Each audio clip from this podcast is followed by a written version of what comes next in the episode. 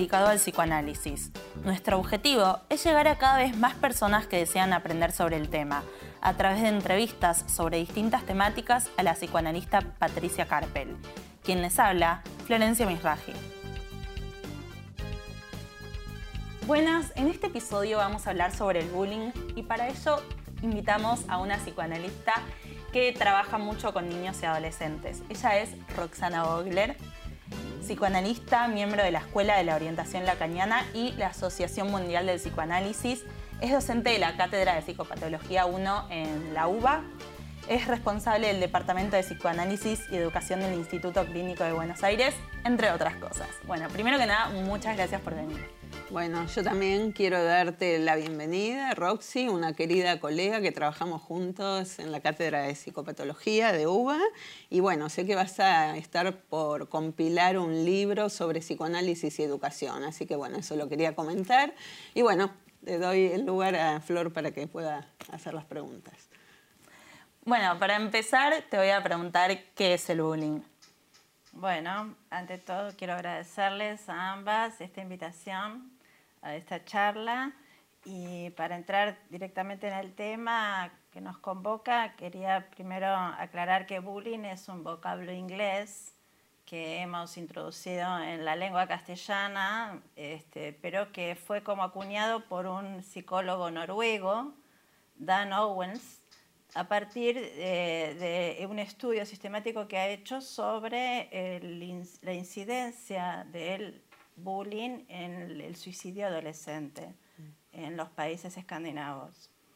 Eh, y bueno, eso fue en el año 93 que la acuña de este término y luego empezamos también a utilizarlo en todos lados, pero eh, bueno, aquí le, también lo nombramos como acoso o hostigamiento y se refiere a cualquier tipo de intimidación, ya sea física o psicológica, que se ejerce sobre otra persona a fin de, este, hostigarlo o hacerlo sentir eh, inferior o eh, excluirlo eh, y, digamos, tratar de atemorizarlo.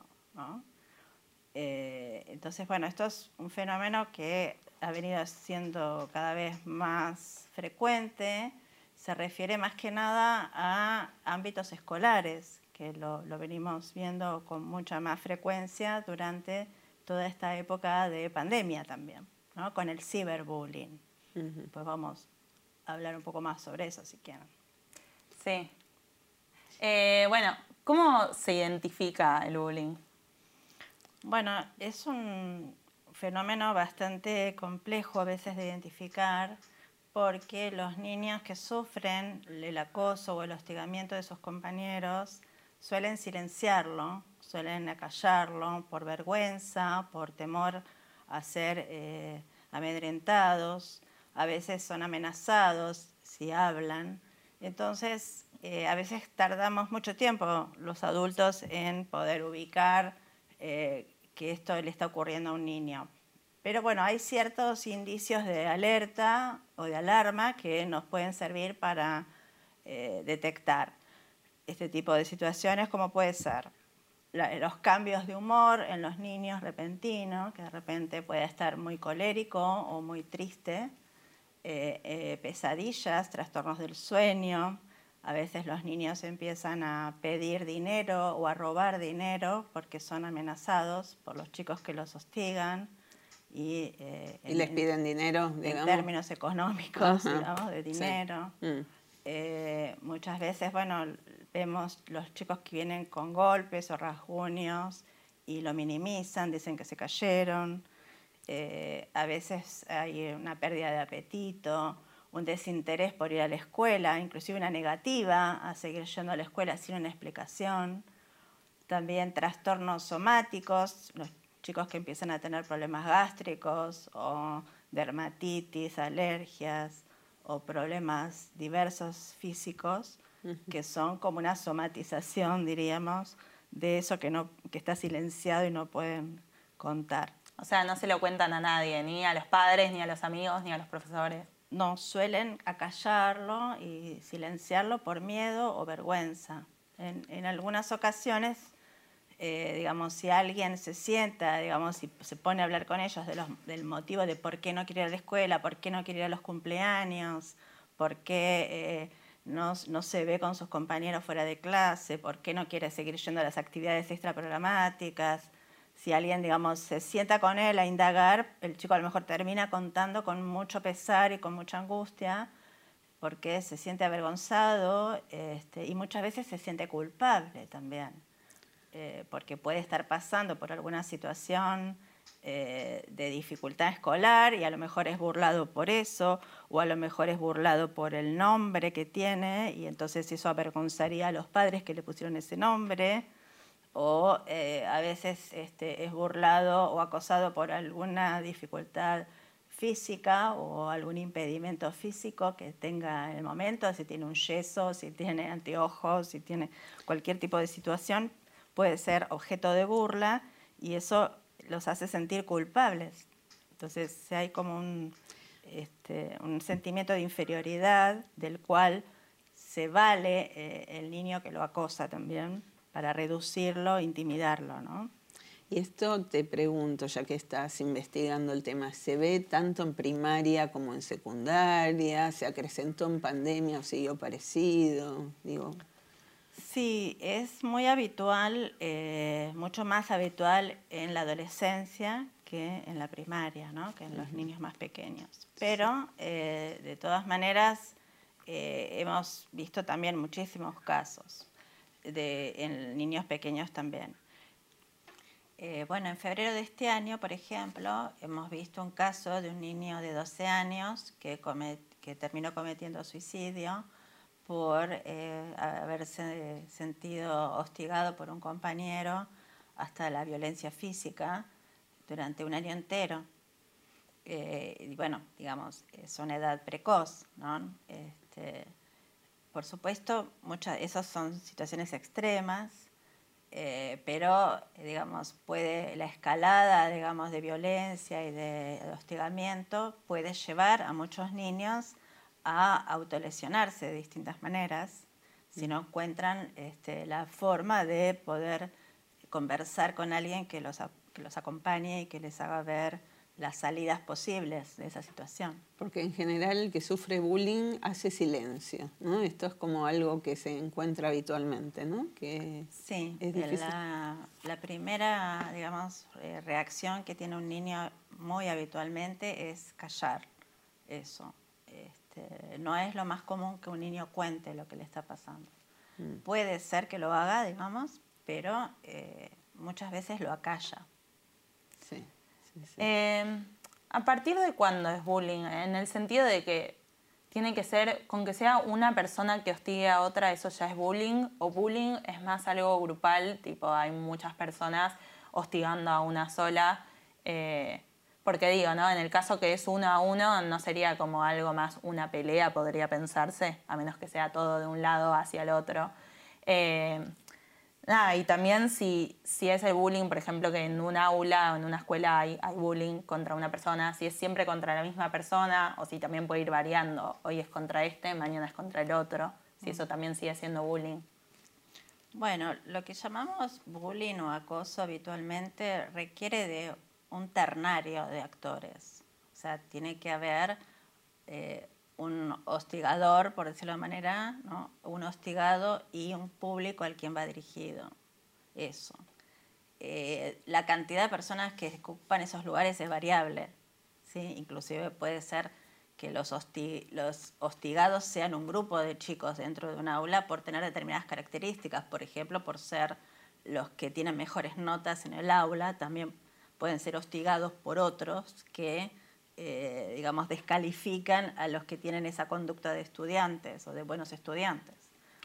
O grupos eh, raciales, un grupo de niños que puede venir de otro país o de otra, este, con otro idioma, que están incluidos dentro de un grupo, también pueden ser hostigados por otro grupo eh, y pueden ser, este, digamos, objeto de burla, pero para que haya bullying, digamos, tiene que estar también el espectador que sostiene a veces con un silencio paradojal también, ¿no? Porque hay como, un, como una mirada displicente y, digamos que, que, consciente a eso en una posición de pasividad que también los hace responsables, ¿no? en algún punto, de sostener eh, esas escenas de violencia en una posición de pasividad.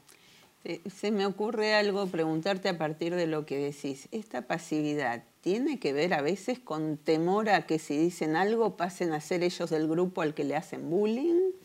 ¿O cómo pensarlo? Sí, creo que eh, hay varios factores que están presentes en, este tipo de situaciones eh, sociales en los grupos de niños o adolescentes. En parte, eh, muchas veces los chicos sienten que eso eh, los perjudicaría directamente, el tomar partido o el denunciarlos, eh, porque podrían estar ellos afectados también por el mismo hostigamiento. O eh, muchas veces pasa que las autoridades escolares no consienten o no dan crédito a lo que está ocurriendo o lo minimizan en términos de son cosas de niños o son cosas que tienen que resolver solos o son diferencias que tienen que aprender a aceptar pero no hay una intervención directa.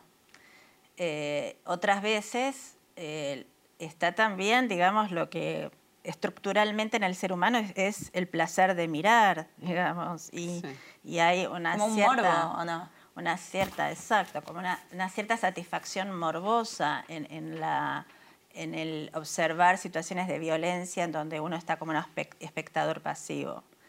Entonces, en ese punto se mezclan los factores que, llevan a alguien a quedar en esa postura eh, sin saber qué hacer. Eh, muchas veces también se sienten ellos mismos amenazados, ¿no? de, que si hablan van a, van a caer en la misma etiqueta que el que está burlado.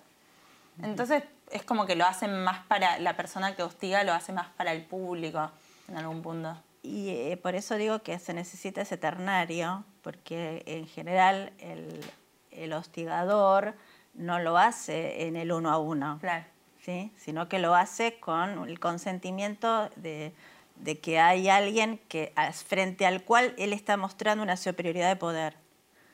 Entonces, eh, hay algo ahí de, esa terceridad, de ese ternario que, es, que se necesita que esté. No es lo mismo una burla que uno le hace a un compañero, ay, che, ¿no? y un, chiste burlón que uno le hace en el uno a uno a alguien, que puede pasar desapercibido, puede causar gracia, puede ser algo pasajero, que eh, una situación de bullying en donde se requieren todos estos actores, eh, digamos, en simultáneo.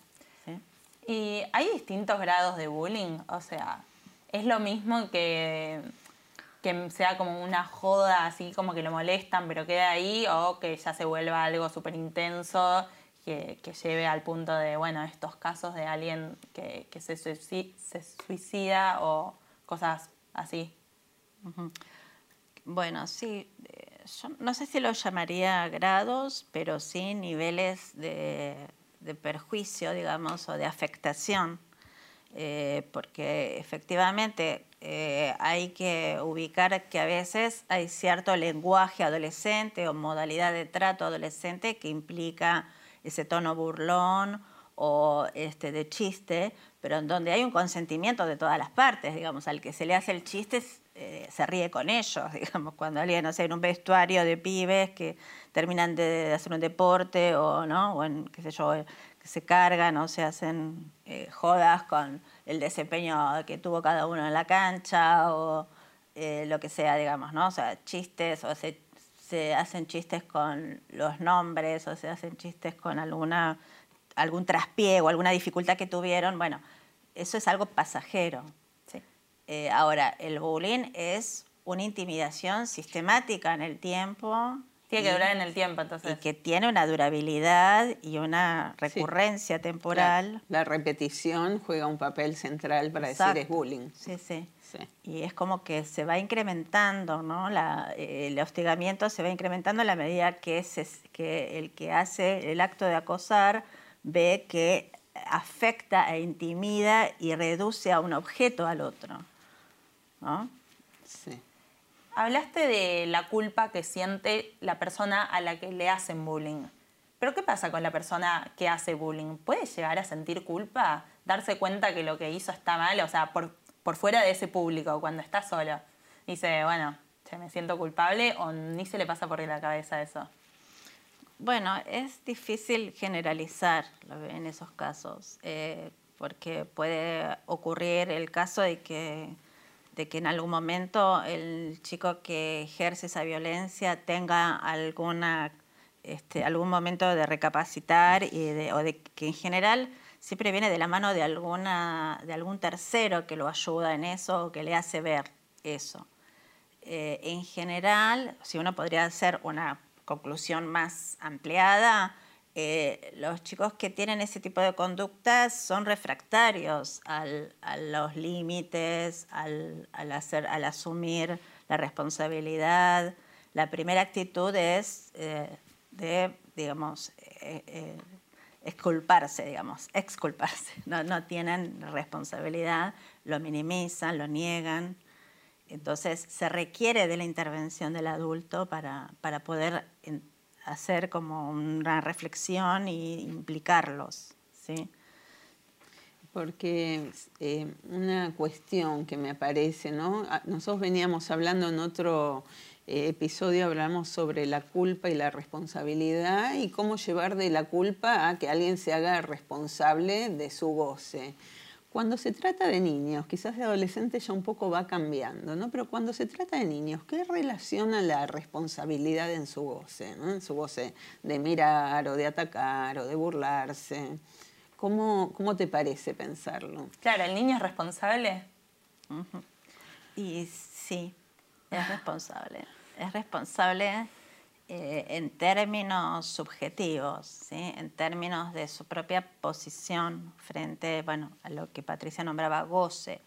Es un término complicado de definir, pero lo podríamos este, traducir como la satisfacción, esa satisfacción inconsciente que, conlleva ciertos actos transgresores o ciertos actos, eh, digamos que todos los actos de la vida en realidad conllevan un goce inconsciente algunos tienen que ver con lo, vital, ¿no? Y, con el, bueno, un plus de, energía vital, y otros tienen que ver con un plus de una energía que no es tan positiva, por decirlo así, ¿no? Y que tiene que ver más con eh, lo que tiene que ver con la destrucción o el, eh, daño y, eh, y ese malestar que es inherente al ser humano. Entonces, ¿qué hacemos con ese malestar. Todos en algún momento eh, tenemos ese malestar que nos invade en distintos niveles, en distintas situaciones de la vida, tenemos que vernosla con eso. Eh, bueno, cómo reacciona un niño cuando se tiene ese malestar, bueno, muchas veces eh, eso es, digamos, como proyectado a otro par, a otro semejante, que se vuelve el objeto de su odio o de su venganza o de su resentimiento. Eh, entonces, eh, los niños tenemos que ayudarlos también a reflexionar sobre, bueno, cuáles fueron las elecciones que hizo, cuáles son sus deseos, que están, el deseo que está en juego ahí, que está taponado por ese odio. Eh, ¿no? Como responsabilizarlo respecto a, las elecciones que hizo, sin, sin saberlo, ¿no? pero no, no en el punto donde sí los psicoanalistas, digamos, no estamos a favor de ser eh, etiquetadores, digamos, ¿sí? de, tratar, no, estamos a favor de que los niños queden estampados con una etiqueta de niño violento, o de niño acosador, o de niño víctima, sino que intentamos como eh, romper con esas identificaciones y cuestionar un poco esos lugares en donde los niños quedan petrificados, muchas veces por un otro eh, adulto, ¿no? que, que los estigmatiza también y no les da esa, esa posibilidad de abrir una pregunta sobre lo que está pasando. ¿Eso solo con los niños o en general, esto de las etiquetas? No, es en general, es en general. Lo que pasa es que el niño se presta mucho más a, estar este, como rotulado, ¿no? Y, y parece como una solución rápida el etiquetamiento para poder buscar una solución también rápida de, ¿Dónde lo ponemos? O lo sacamos de la escuela, o lo medicamos, o, ¿no? O sea, ese etiquetamiento también tiene una función social. Pero perpetúa, quizás en papeles y en lugares de víctima, de victimario, que no le hace bien ni a uno ni a otro, ¿no? con lo cual quizás esto de responsabilizar sería no, no justificar, pero sí poner a trabajar, ¿no? Para que pueda hacer otra cosa. Exacto. Eh, porque me parece, no sé, en el consultorio quizás tenés el trabajo con algún chico que sufrió bullying, como alguno que quizás hizo bullying y cada uno tiene que trabajar su parte al respecto, ¿no? Claro. Sí, por ejemplo, bueno, el caso, les puedo traer algún ejemplo, ahora que hablas de, la clínica, eh, el caso, bueno, de un niño en el que de alguna manera eh, lo traen porque no podía dejar de molestar, fastidiar y hacer de todo tipo de conductas este, agresivas hacia los, hacia los compañeros. Y bueno, él, digamos, en sus dibujos y en sus juegos, eh, termina ubicando, digamos, un, significante que lo marca, que tiene que ver con un mandato paterno, ¿no? De ser valiente a toda costa. Mm. Entonces, eh, bajo cualquier situación, para él la valentía estaba asociada a el mostrar como, ¿no? su virilidad y su valentía eh, en cualquier situación y bajo cualquier concepto. Entonces estaba totalmente asociada el golpe y el maltrato a la virilidad porque eso era lo que había sido eh, transmitido por el, por el padre, digamos. Transmitido y, creo que con los malentendidos que implica siempre la transmisión, ¿no? Que ser valiente es siempre quizás molestar al otro, por ejemplo, ¿no? Claro, con, esa equivocidad que puede tener, ¿no? Mm, eh, eh, los significantes o las palabras que uno le transmite al chico, eh, bueno, ¿qué quiere decir ser valiente para ese niño?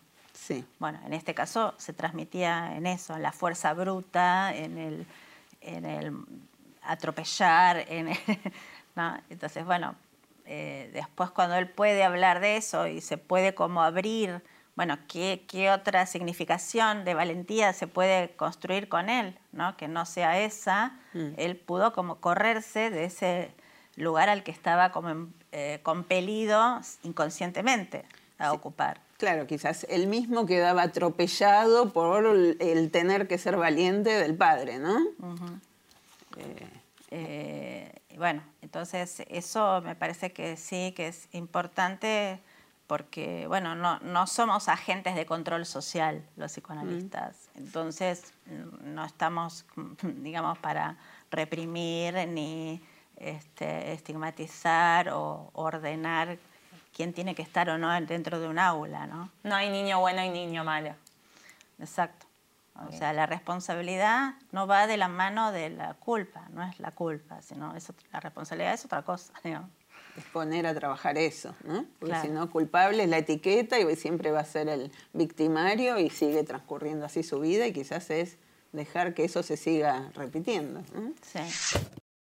Hasta acá el episodio de hoy. Muchas gracias por venir. Ella es Roxana Vogler eh, estuvo muy interesante y vamos a dejar este tema para una parte 2 porque da para hablar muchísimo más. Muchas gracias por llegar hasta aquí. Esperamos que les haya gustado este episodio. Para contactarse con nosotras nos pueden buscar en Instagram como arroba sobre.psicoanálisis.